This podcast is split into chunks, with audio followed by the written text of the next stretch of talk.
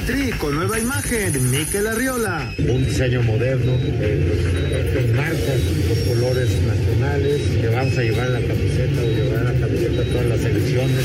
Chivas pronto será campeón, a Mauri Vergara. Falta poco, que siempre hay que hablar con mi padre decididos y convencidos y positivos de que vamos a lograr lo que nos proponemos. Él siempre decía, vamos a quedar campeones. No somos favoritos contra Atlas, Sebastián Saucedo. Yo creo que tenemos que seguir con los pies en la tierra. Pumas es un equipo grande. La realidad es de que nosotros tenemos que pelear para estar entre los primeros seis, ¿sabes?, de cada torneo. El técnico Pedro Caixinha regresa a Santos. En primer lugar, estamos muy, muy ilusionados con el regreso en Santos, Torreón, con el grupo de Reggae Sports. La alineación de hoy. Desde el Montículo, Toño de Valdés. En la novena entrada, ganan de todas las formas posibles. Es espectacular lo que están haciendo. De centro delantero, Anselmo Alonso. Eso me llena de ilusión. A mí me encanta mi fútbol, me encanta ver los partidos. En la línea defensiva, Raúl Sarmiento. Es nuestro fútbol y al menos yo sí le tengo un gran afecto y me gusta. Actualiza y aumenta tus conocimientos deportivos con nuestros expertos. Espacio Deportivo de la Noche.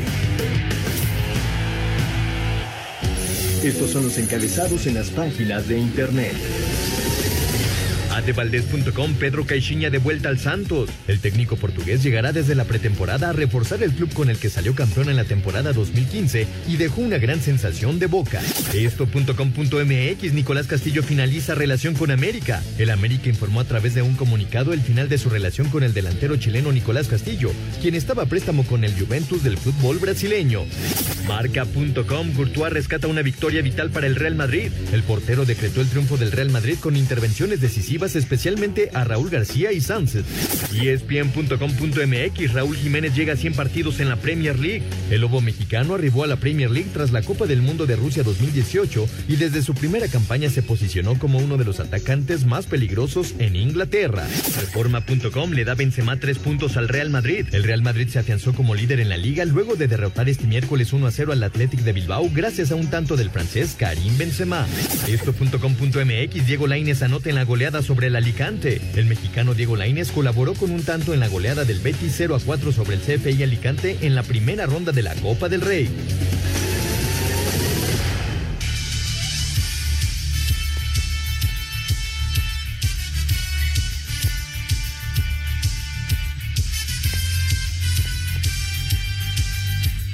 Amigos, ¿cómo están? Bienvenidos a Espacio Deportivo de Grupo Asir para toda la República Mexicana.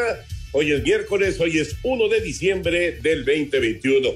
Saludándoles con gusto con Anselmo Alonso, Raúl Sarmiento, señor productor, todo el equipo de Asir Deportes y el Espacio Deportivo, señor Antonio de Valdés. Gracias, como siempre, a Lalito Cortés por los encabezados. Hoy tenemos a Diego Rivero en la producción, Fabián Cortés está en los controles y está Mauro Núñez en redacción. Abrazo, abrazo para todos ellos. Anselmín, te saludo con gusto, Anselmo. Ahorita que escuchábamos las cabezas, qué eh, buena noticia que anotó Laines, ¿no? Le urge, le urge jugar, le urgen minutos a Laines. Es una buena noticia. Y hoy te toca transmisión en Easy del el arranque de las semifinales del fútbol mexicano. ¿Cómo estás, Anselmo?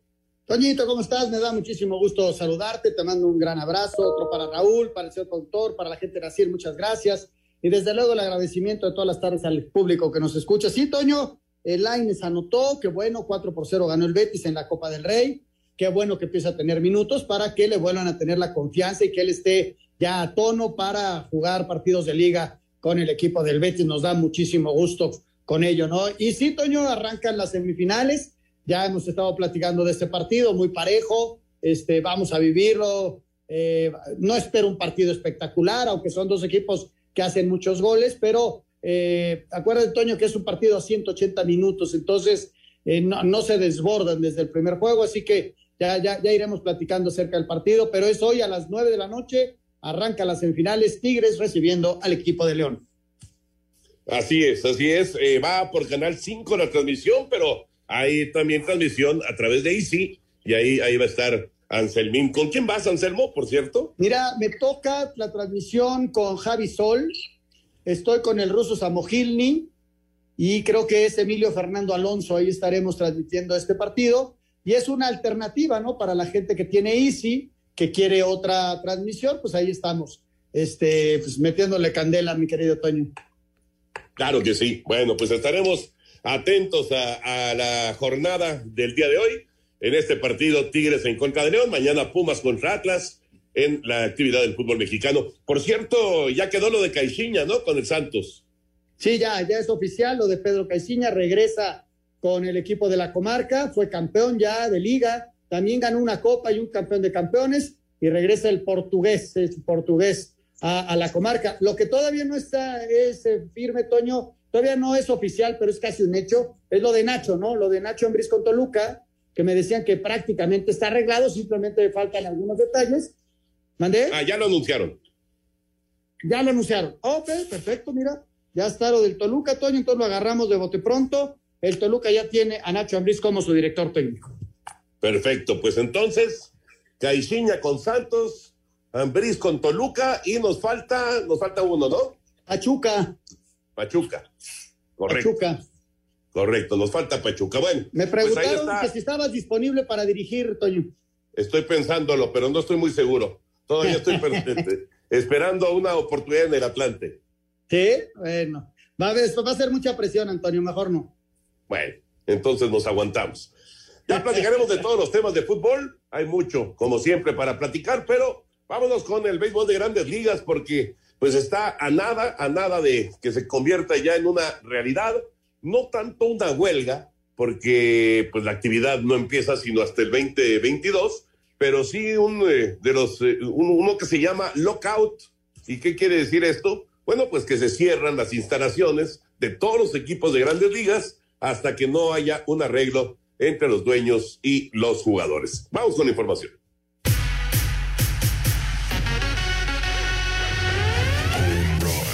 Este miércoles a las 23 horas con 59 minutos vence el contrato colectivo de trabajo en el béisbol de las grandes ligas y de no suceder un milagro, todo indica que habrá un paro laboral. En caso de darse un paro laboral no podría haber ningún tipo de relación entre peloteros y dueños, no habría firma de agentes libres ni se podrían oficializar cambios de peloteros entre equipos. La principal causa de que hasta el momento no se haya firmado un nuevo contrato colectivo de trabajo es que los peloteros consideran que los dueños están invirtiendo mucho dinero en el departamento de estadísticas y que no están pagando lo justo a jugadores de segundo y tercer nivel. Se espera que en el nuevo contrato se amplíe el número de equipos a 14 en playoffs, se agregue un reloj contador entre picheos y se implemente la regla del bateador designado en la Liga Nacional. Para Sir Deportes, Memo García. Gracias, Mimito. Ahí está la información. Fíjate que es, es un tema bien interesante este, el de, el de los salarios, porque claro, pues están los salarios de los multimillonarios, ¿no? Lo que acaba de recibir Scherzer, por ejemplo, con los Mets, que va a ganar 43 millones por temporada. Imagínate, es una auténtica locura. Sin embargo, eh, se habla acerca de los jugadores de segundo nivel, los jugadores de tercer nivel, y no solamente lo que están recibiendo de salario, sino que inclusive los equipos no los están firmando. Y esto no viene de, esta temporada, esto viene de ya de dos o tres años atrás que de repente la agencia libre avanza y avanza y avanza y pues decenas de jugadores se estaban quedando sin jugar, sin chamba. Entonces, sí, pues es algo que obviamente incomodó a la asociación de jugadores y pues eh, empezó a provocar roces con los dueños de los equipos y así estamos en este momento, ¿no? Con la posibilidad de, de un lockout. Fíjate, Toño, cómo de repente nos vamos con el lado de la moneda de los millones, ¿no? Pero ¿cuántos peloteros no hay que se quedan con, no sé si con un sueldo bajo, pero sin posibilidades de, de firmar y, quedan desempleados? Entonces van a jugar a otras ligas que son, no sé si semiprofesionales. La cantidad de peloteros que se producen en Estados Unidos y el embudo que debe haber para llegar a grandes ligas a, ganar eh, estos sueldos que realmente son los que se ven en, en los medios de comunicación. ¿no? Pero fíjate que el, el tema es que eh, obviamente eh, antes los jugadores igual no tenían los grandes salarios, eh, eran muy buenos salarios, por supuesto, ¿no? Ya cualquiera, cualquier persona eh, normal, digámoslo así, pues quisiera ese tipo de salarios, pero los contrataban, sí los firmaban. Y ahorita la bronca es que no los están firmando. Híjole, pues qué problema, Toño. Ojalá, eh, eh, este es como el arranque, digamos, de la huelga. Es un paro laboral para que se sienten a negociar y entonces, si hay, si esto progresa, pues habrá firma de contrato y entonces las cosas se harán bien. Hay que recordar que los campos de primavera abren hasta febrero, marzo y la temporada arranca hasta abril, finales de marzo, principios de abril. Entonces vamos a ver qué va sucediendo, ¿no? Sí, pero eh, yo, yo insisto, eh, sería un, un error histórico, tanto de la Asociación de Jugadores como también de los dueños, si se les ocurre no arrancar la temporada en tiempo y forma como está anunciado, sea a principios del mes de abril. Vamos a ir a mensajes y regresamos en un momentito para escuchar la información, cómo están las cosas en la NBA.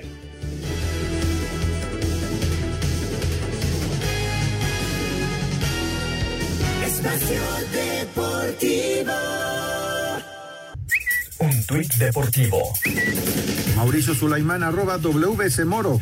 La comunidad mundial del boxeo se une en oración y en dolor por el fallecimiento de Fernando, hijo de Eric Morales, arroba terrible 100, que la gracia de Dios permanezca cerca de él y su familia durante este proceso.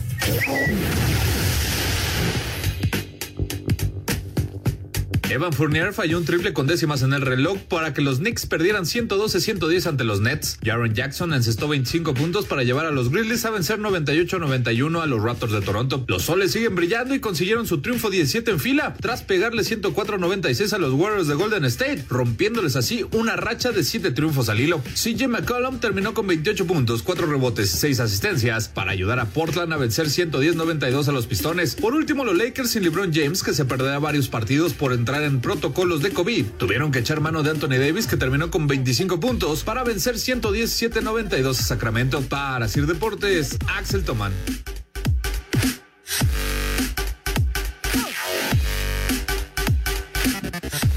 La NBA, la actividad del día de ayer. Ya está Raúl Sarmiento con nosotros. ¿Cómo está Raúl? Un abrazo. Un abrazo, Toño.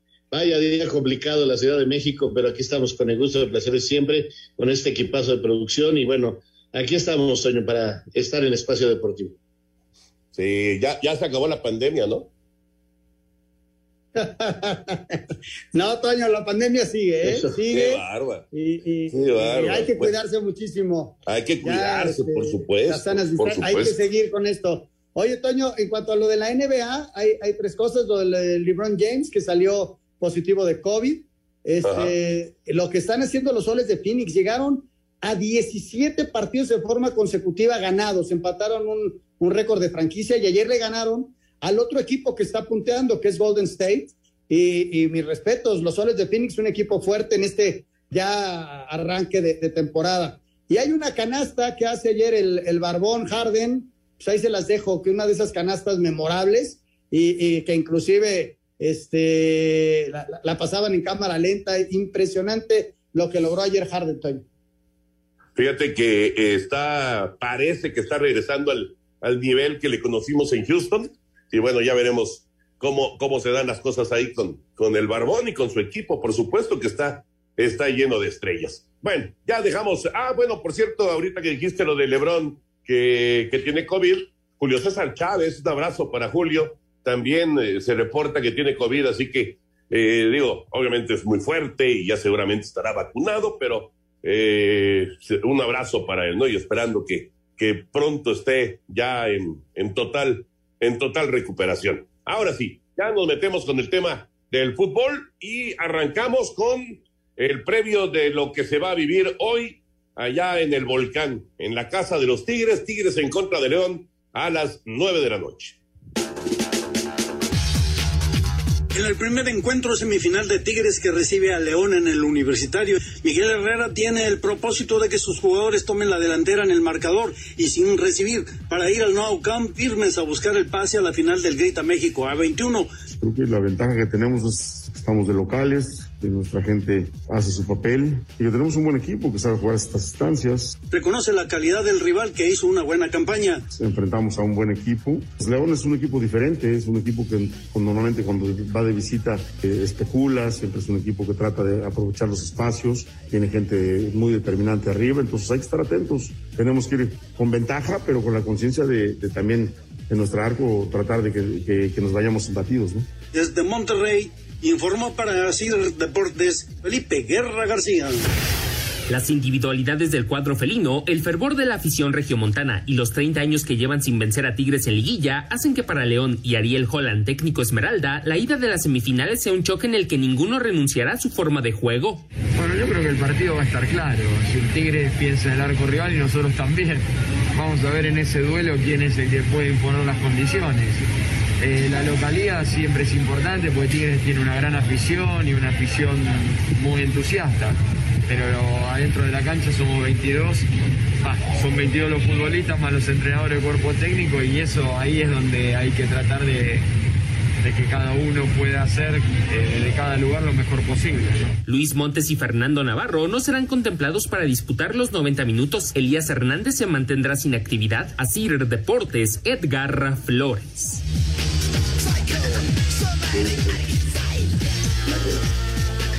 A nuestros compañeros, ahí está la información, lo que comentan los técnicos eh, de Tigres y de León. Esto es algo que nunca les he preguntado, Raulito y, Anselmín. ¿Qué tanto pesa la dirección técnica? ¿Qué tanto pesa un técnico en, porcentaje para conseguir una victoria en un partido de fútbol? O si nos vamos a, todo el recorrido, bueno, conseguir un título. ¿Qué porcentaje le dan?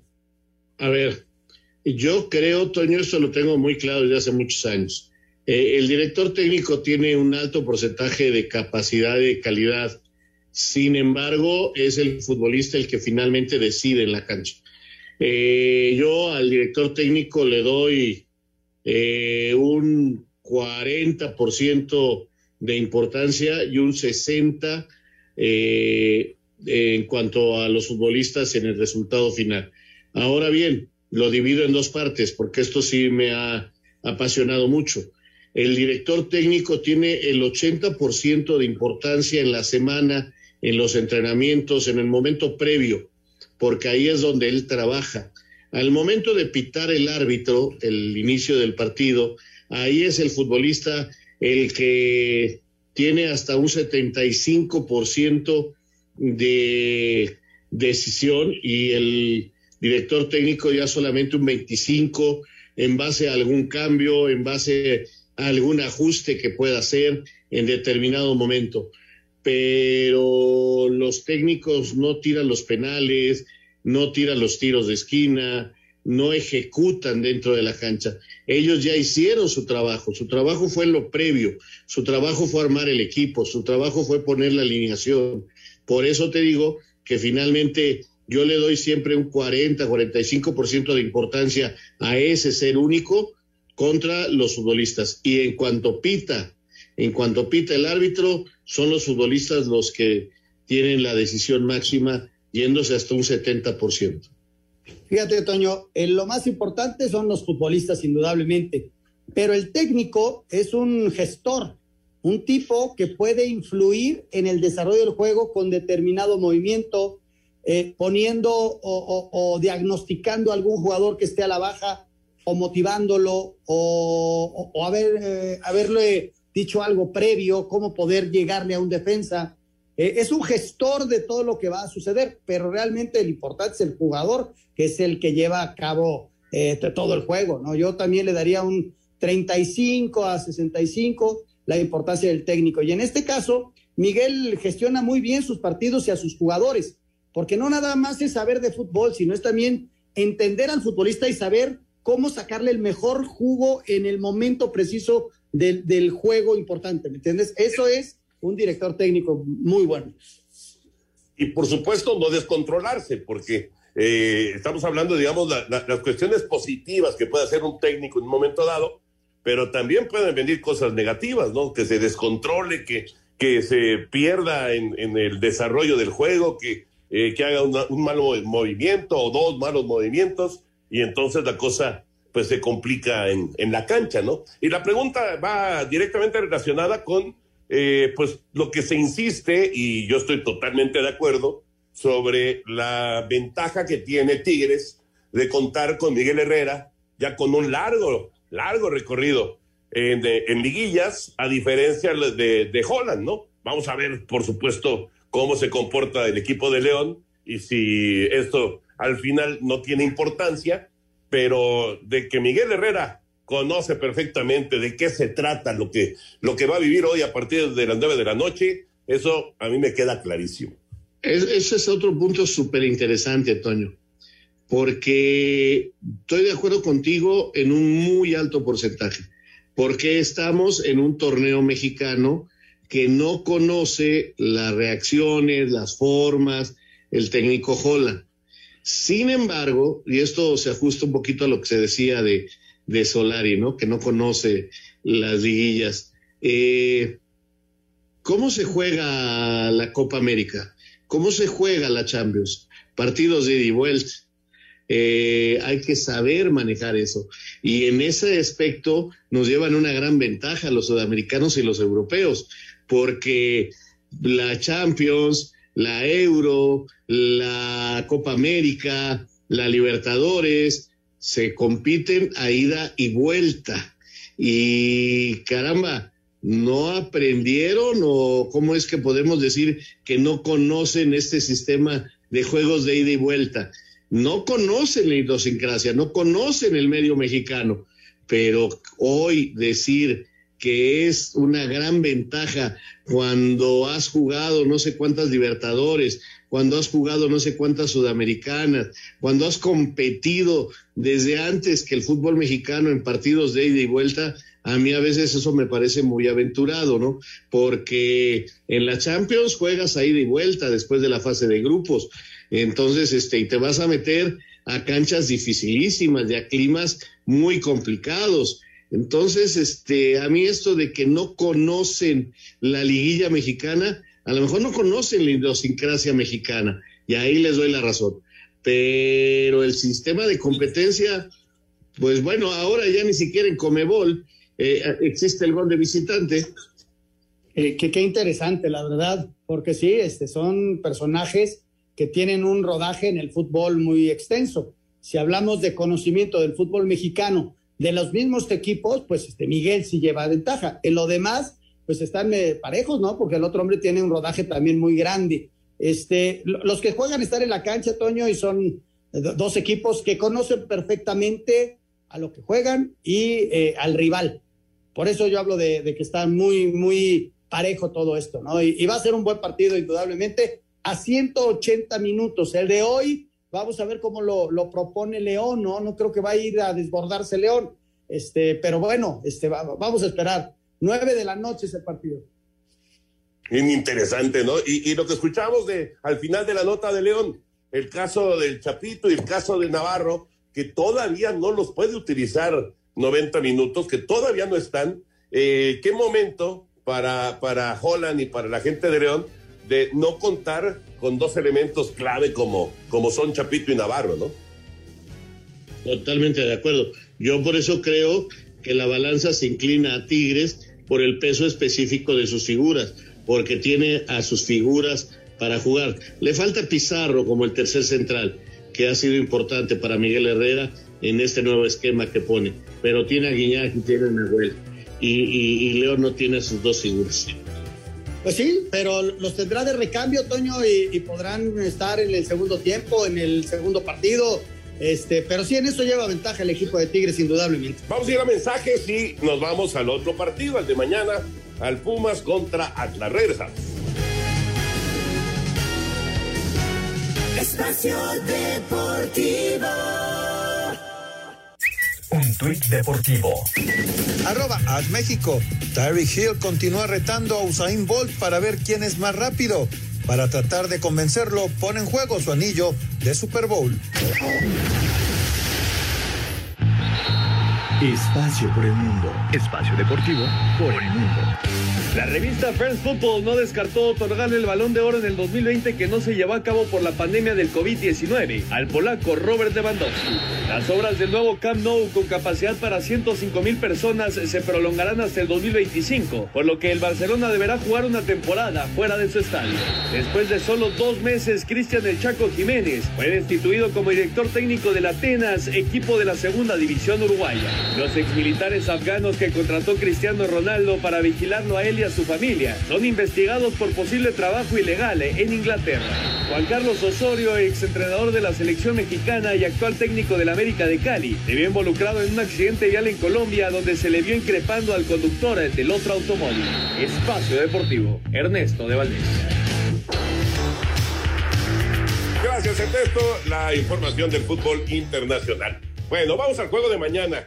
Pumas en Ciudad Universitaria recibe al Atlas. Dos equipos que ya lo hemos platicado, que difícilmente uno hubiera calculado eh, al arranque del torneo que estarían en estas instancias, pero están eh, por méritos propios, no les han regalado absolutamente nada, sí, el sistema de competencia a lo mejor fue muy benévolo para Pumas, pero finalmente lo aprovechó la gente de Lilini y ahí están en semifinales. Vamos a escuchar eh, lo que se comenta en los dos campamentos y platicamos del juego.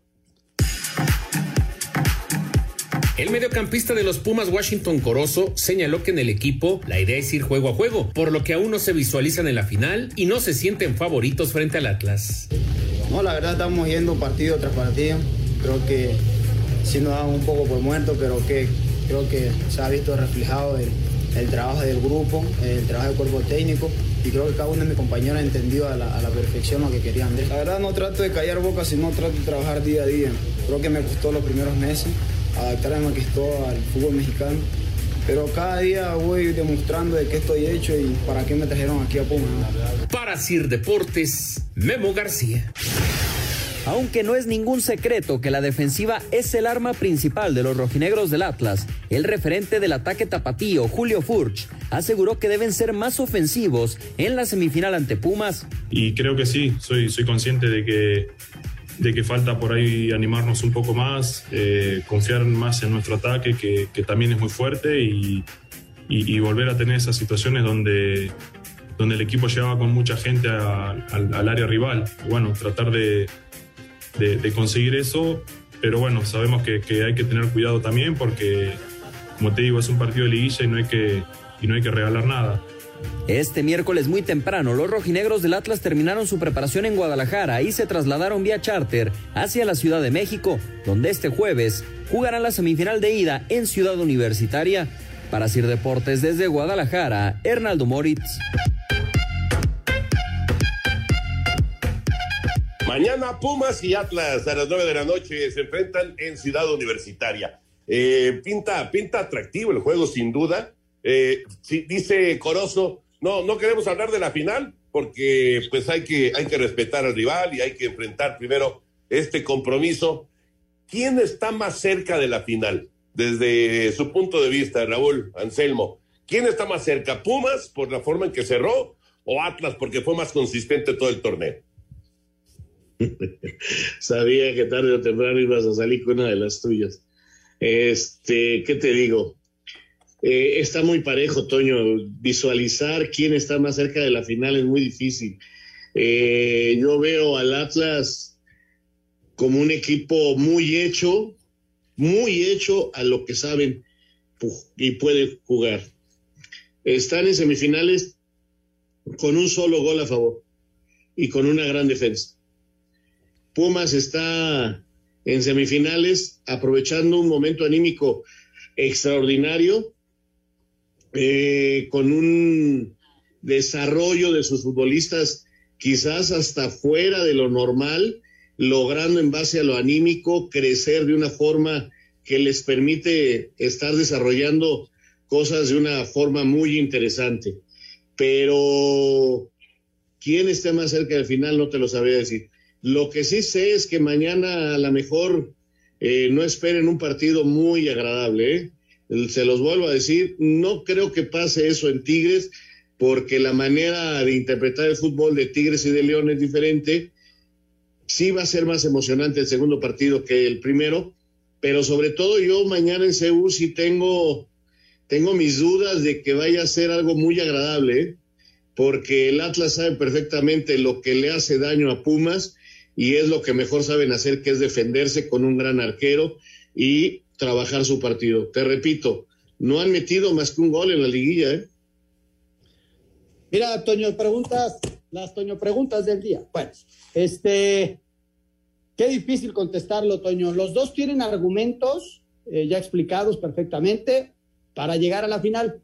Eh, el cruce eh, va a ser muy intenso, son dos, eh, dos equipos que el desarrollo de la temporada te indicaría que el Atlas tendría que ser el, el, que pase a la final, ¿no? Porque fue mucho más sólido, quedó en segundo lugar, Pumas vino de atrás, mejoró, pero el momento por el que pasa futbolísticamente y anímicamente uno y otro, quizá ahí lo pueda superar Pumas, ¿no? Pumas viene de, de hacer tres buenos partidos y de, de no perder hace, hace, un rato, entonces, este, ahí está, eh, yo creo que los dos tienen argumentos para, para eliminar al rival, eh, si tú me dices eh, eh, el factor de, de, de, desequilibrio podría ser eso, ¿no? La defensa del equipo del Atlas, podría ser, porque además tiene dos eh, elementos muy buenos adelante que te pueden cambiar un partido. Y la localía en el partido de vuelta también podría ser un, factor ligero a, la, a, favorecer. Pero ya mira, la, la, localidad la tenía la América, iba ganando uno por cero y mira lo que hizo el equipo de Pumas, ¿no? Entonces,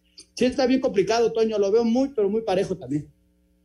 La verdad es que eh, se, se, antojan las dos semifinales. Entiendo perfecto lo que dice Raúl. Eh, el Atlas se defiende muy bien y va a tratar de hacer ese trabajo defensivo, aunque pues no haya así gran cantidad de, de, de oportunidades, pero mantener el cero en su portería sería lo ideal y llegar después al Estadio Jalisco para, para tratar de resolver. Pero, pero vamos a ver, porque es que Pumas de repente empezó a encontrar los goles y empezó a hacer eh, un equipo eh, que la verdad llegaba con, con, mucha, eh, con mucha facilidad al, al, arco rival. A mí me sorprendió, digo, obviamente lo de Mozo, pues ahí queda. Se, se, va a recordar como se, se, recuerdan algunas actuaciones individuales en, en otras liguillas, ¿no? En, en, en, la historia del fútbol mexicano. Se recordará esto de, de Alan Mozo. Pero independientemente de Mozo, hay, hay varios jugadores que pasan por buen momento y que, y que están creando jugadas de peligro y que están funcionándole muy bien a Legini, ¿no? Fíjate, Toño, qué interesante. Eh, el último partido hicieron tres goles. El anterior no hicieron ninguno. Correcto. Contra, contra Cruz Azul metieron cuatro. Y contra Santos, en CU, le metieron tres. Ese es Pumas de los últimos partidos. Claro. Pumas, vamos a ver, porque ahorita ya se nos olvidó que Santos los goleó en Ciudad Universitaria. O sea, que parecía que estaban liquidados otra vez. Y sin embargo, cuando estaban más liquidados contra Cruz Azul, surgen de la nada y vuelven a, a, a vivir. Van contra el América y 0-0 y, y todo el mundo no, pues en el Azteca ya. Y vuelven a resurgir. ¿Qué Pumas vamos a ver? El que el del 0-0 contra el América, el que le metió Santos tres goles en CU, porque fue en CU, ¿eh? O el que le metió la goliza a Cruz Azul. ¿Qué Pumas vamos a ver? Son los últimos partidos de Pumas, no estoy inventando nada, ¿eh? Ha ido con unos altibajos muy marcados. En cambio, el Atlas es un equipo muy parejito que se defiende muy bien, que una delantera como Monterrey nada más le pudo hacer gol de penalti. Fíjate, faltaba por ahí el, el partido de Toluca, que en el primer tiempo no se vieron tan bien, pero en el segundo tiempo volaban por todos lados y solo porque Dineno no anduvo acertado, si no le meten cuatro o cinco al Toluca. O sea, eh, es como medio bipolar el, el, equipo, pero pasa por un buen momento, Toño, el momento futbolístico, el momento anímico, este, cualquier cosa puede pasar y, y vamos a ver si puede el Atlas controlar esa, eh, esa furia de Pumas a la ofensiva. Vamos a ver qué sucede. Va a ser un buen partido, una, buena serie a 180 minutos. Y claro que está el factor también con el Atlas de que no ha sido campeón desde 1951. Entonces la ilusión de, de, de, los rojinegros, de la gente en Guadalajara y bueno, en cualquier parte de la República o de Estados Unidos o de donde sea, que, que sean seguidores del Atlas, pues hay una ilusión enorme, ¿no? Enorme, porque pues el sueño de, de, ser campeones después de tantos, tantos años, pues caramba, ahí está, ¿no? Y, y, va creciendo conforme el equipo, pues primero calificó segundo y después consiguió avanzar a semifinales y pues ahora va a enfrentar a los Pumas. Pero bueno, promete, promete ser eh, muy, muy atractivo, igual, igual que el juego del día de hoy. Vámonos con eh, el fútbol de estufa y platicamos sobre todo lo de los técnicos, ¿no? La llegada la llegada de Nacho Ambriz, ya con Toluca, la llegada del el señor Caixinha con Santos de la comarca lagunera. Tras la salida de Guillermo Almada, Santos apostó por un viejo conocido y anunciaron la contratación de Pedro Caixinha, que así vuelve al fútbol mexicano, donde buscará repetir lo hecho antes en La Laguna al ser campeón en 2015. Ha sido una, una etapa muy linda que vivimos hace casi 10 años y estamos muy felices de poder regresar, de empezar hacia el futuro y de empezar de nuevo a construir cosas grandes. Siguiendo con el tema de cambios en la dirección técnica, Toluca está en pláticas con Nacho Ambriz para que sea su nuevo entrenador tras la salida de Hernán Cristante. El Necaxa confirmó la contratación del mediocampista chileno Ángelo Araos, mientras que el director deportivo Santiago San Román confirmó que Nico Castillo está trabajando con ellos, pero todavía no deciden si lo firmarán para la próxima campaña. Eh, Nico está a prueba con nosotros. Como ustedes saben, tiene un tema de salud, que es lo que se va a evaluar. Después ya veremos si se puede quedar con nosotros o no. Ya está haciendo trabajo desde que llegó, que fue la semana pasada, fue sometido a estudios y está en ese proceso de evaluación. Por su parte, Querétaro reforzó su ofensiva con la llegada de Fidel Martínez, Ariel Nahuelpan y Ángel Sepúlveda. Para hacer deportes, Axel Tomán. Gracias, Axel. Nada más actualizando, por supuesto. Cuando grabó esto, Axel, todavía no estaba lo de Nacho. De hecho, lo de Ambrí se confirma ya arrancado el programa del día de hoy. Pero bueno, Ambrí ya es el técnico de Toluca. ¿Cómo ven?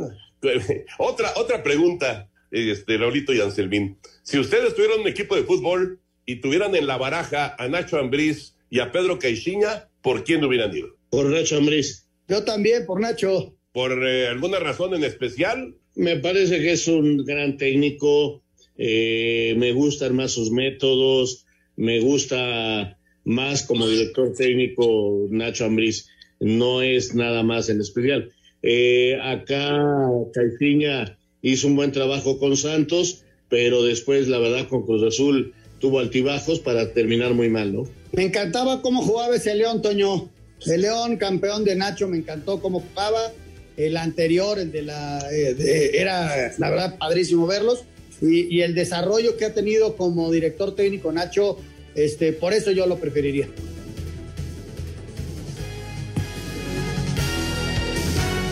Espacio Deportivo. Redes sociales en Espacio Deportivo, en Twitter, arroba e-deportivo y en Facebook, Espacio Deportivo. Comunícate con nosotros. Un tuit deportivo. Arroba tu DNMEX. Organización de Qatar 2022 condiciona la entrada a la comunidad LGBT.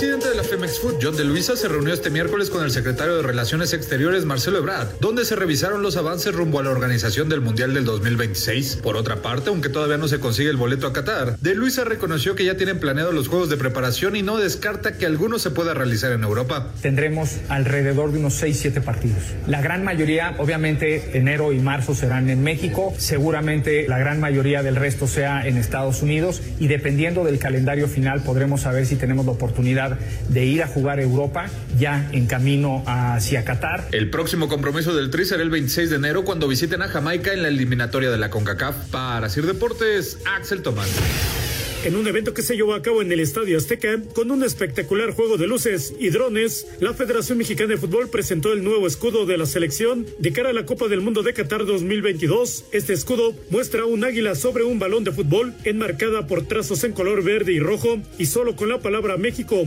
abajo del águila. Por ahora, las playeras tendrán el anterior escudo y será a mediados del próximo año cuando sea sustituido por este nuevo que estará en la playera que el tricolor usará en la Copa del Mundo de Qatar. Así de Deportes, Gabriel Ayala. Aquí está la información de selección mexicana. Eh, bueno, obviamente John de Luisa pues sigue eh, con todo este trabajo rumbo al 2026 y, y pues el, el, nuevo escudo muy criticado, por cierto, en redes anoche. ¿eh? Sí, mira, yo, mira, los seres humanos somos muy reacios al cambio y más cuando le, le, le va sumando edad, ¿no? Entonces yo soy en ese aspecto me cuesta mucho trabajo entender. Yo quisiera entender primero que nada por qué lo cambiaron, o sea, pero me explican eh, que ahora los jóvenes y que esto lo liga no sé qué y que es una reconversión y que no, o sea, está bien, lo hicieron, está padre. A mí, a mí no me gusta, yo prefiero mi viejo escudo. Es más, Yo prefiero aquel viejo escudo eh, en forma de triángulo con los colores de México, la palabra de México y el águila en medio. Fíjate, Toño, cómo qué interesante todo el plan estratégico, este, dando casi por hecho que, que se califica y, bueno, eh, ojalá y sea así, ojalá y no vengan broncas en enero. En enero tenemos a Jamaica y dos en casa, y en marzo tenemos Estados Unidos en casa, luego vamos a Honduras y cerramos contra El Salvador. Esos son los seis partidos, pero ya para junio se planean seis, siete partidos, ¿eh? eh desde luego con la cuestión de Zoom, que será una, una etapa en la que eh, ya no hay partidos este, eh, de ligas y, va a ser junio. Y entonces, ¿cuándo van a tener las vacaciones? Porque los torneos van a empezar antes. Está, está bien interesante cómo van a diseñar el, el, el calendario. En eso están. El próximo lunes hay una junta de dueños en donde se definen muchas cosas en cuanto al calendario, tanto de la próxima temporada como de la que sigue, porque va a ser una, una temporada muy apretada. Pues ya veremos, ya veremos cómo, cómo hacen el calendario, que sí está sumamente complicado con un mundial de fútbol en, en noviembre, ¿no? En noviembre y diciembre. Eh, nada más, eh, muy rápido, antes de ir a la pausa, dos jugadores que actúan en la MLS. Uno, Carlos Vela, ya se arregló con el LAFC, a pesar de que había terminado su contrato, a pesar de que pues casi no jugó en esta temporada, pero se va a quedar allá, allá en Los Ángeles.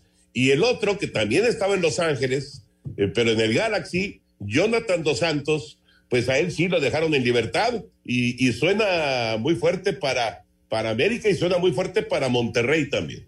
Sí, efectivamente, hay muchos movimientos.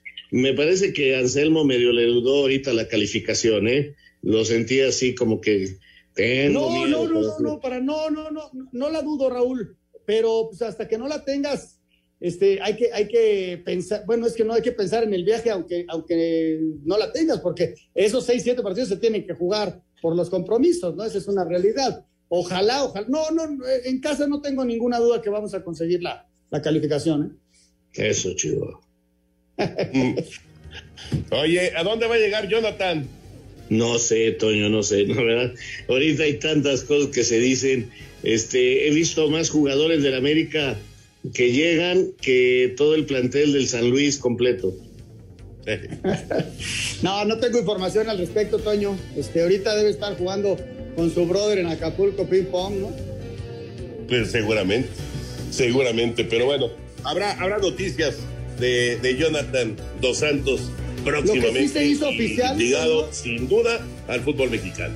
Con América lo que se hizo oficial ya es la salida de Nico Castillo. Y también es oficial, como escuchábamos, que está entrenando con Icaxa. Es, eso sí es oficial, ¿eh? Exactamente. Pero todavía no quiere decir que se vaya a quedar en Necaxa. Regresamos.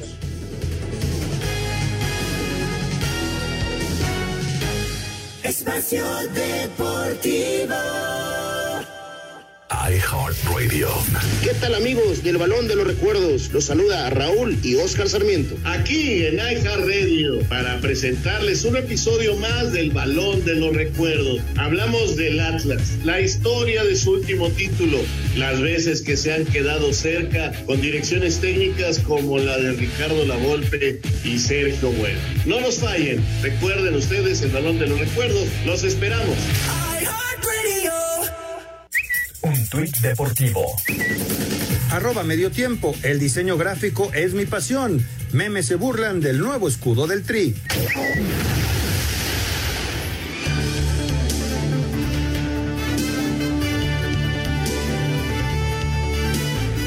Perfecto, vamos entonces al 5 en 1 para terminar aquí en Ana Seguros presenta cinco noticias en un minuto. A las 9 de la noche en el Universitario, ida de semifinales, Tigre recibe a León con arbitraje de Marco Ortiz y un aforo del 90%. El portugués Pedro Caixinha vuelve a dirigir a Santos. Llega en sustitución de Guillermo Almada. Ya fue campeón en el Clausura 2015. Y una persona que sabe que tiene un grupo y una plantilla con una calidad tremenda, que tienen mucha calidad individual, que tienen mucha calidad colectiva, que tienen hambre de, ganar títulos, de ganar trofeos, de, de trascender, de estar en los primeros planos. Carlos Vela seguirá una temporada más con Los Ángeles, mientras que Eric El Cubo Torres ya no seguirá con Atlanta en la MLS. Real Madrid se mantiene como líder en España. En partido pendiente de la jornada 9, derrota 1 por 0 al Athletic de Bilbao con anotación de Karim Benzema. La Asociación de Tenis Femenino, la WTA, anunció que decidió suspender los torneos en China debido a la preocupación por la seguridad de la ex número uno del mundo en dobles, Peng Shuai. Contacta a tu agente de seguros y descubre por qué en Ana Seguros somos especialistas en seguros para autos. Ana Seguros te desea felices fiestas. Presentó. Muy bien, ahí está el 5 en 1 y vámonos con llamadas y mensajes de nuestros amigos del auditorio. Eh, esta llamada que se quedó del día de ayer de Jesús Cruz, muy buenas noches a todos. Qué lamentable es que el equipo, como el América, pierda su identidad haciendo el traspaso de Córdoba. Por otra parte, la falta de profesionalidad de su directiva. Él dice que requiere el equipo un cambio completo, pero desde la directiva. Y también está muy molesto. eh, nos dice, saludos, estoy muy decepcionado del América, nos dice Antonio, porque la salida de Córdoba a Chivas es un refuerzo que se le está dando al enemigo deportivo y la calidad de Córdoba es mayor que la de Antuña. ¿Cómo ven ustedes? Pues, eh, de entrada, eh, yo creo que Antuna también le puede dar muchísimo a, a, al América, eso por un lado. Y por otro lado, pues se les está olvidando cuando eh, Luis García se fue a Chivas o cuando Enrique Borja llegó al América. Esta, esta historia de, de los cambios entre rivales acérrimos eh, se ha dado siempre, no es la primera vez que va a haber un cambio entre América y Guadalajara. ¿no? Así es, es algo que ha pasado, no nada más en México, eh, en España, en Argentina, en Italia. A mí no me gusta, pero sucede. Muy buenas noches, saludos a todos. Les escribo desde León, Guanajuato. Me llamo Sergio. Excelente programa, los escucho todos los días y hoy gana la fiera. Gracias, Sergio. Mucha suerte. David Salto, muy buenas noches. Raúl, quitando a Cuauhtémoc Blanco, ¿qué tiempo tiene el América de no contar con un 10 mexicano de máxima calidad? Saludos y bendiciones para todos ustedes. Con un 10 mexicano de máxima calidad. Bueno, eh, a lo mejor estamos. eh, ¿Sí me oyen? Sí, sí, sí. Ah, eh, eh, también estuvo Ángel Reina, que fue campeón de goleo y que era también volante, ¿no? Los dieces a veces, este, el, el número habla de una posición, pero son otros los que la juegan, ¿no? Correcto. Hola, ¿qué tal? Muy buenas noches. Les saluda Mateo García desde Lomas de San Sebastián, en Los Reyes La Paz. Mañana ganarán mis Pumas, llegarán a la final y vamos a ser campeones. Venga, ya veremos, ya veremos cómo, cómo se dan las cosas. Hay, hay rivales muy complicados de entrada del Atlas y si se meten a la final, pues está muy bravo contra Tigres o León, pero bueno, por supuesto que todo puede pasar.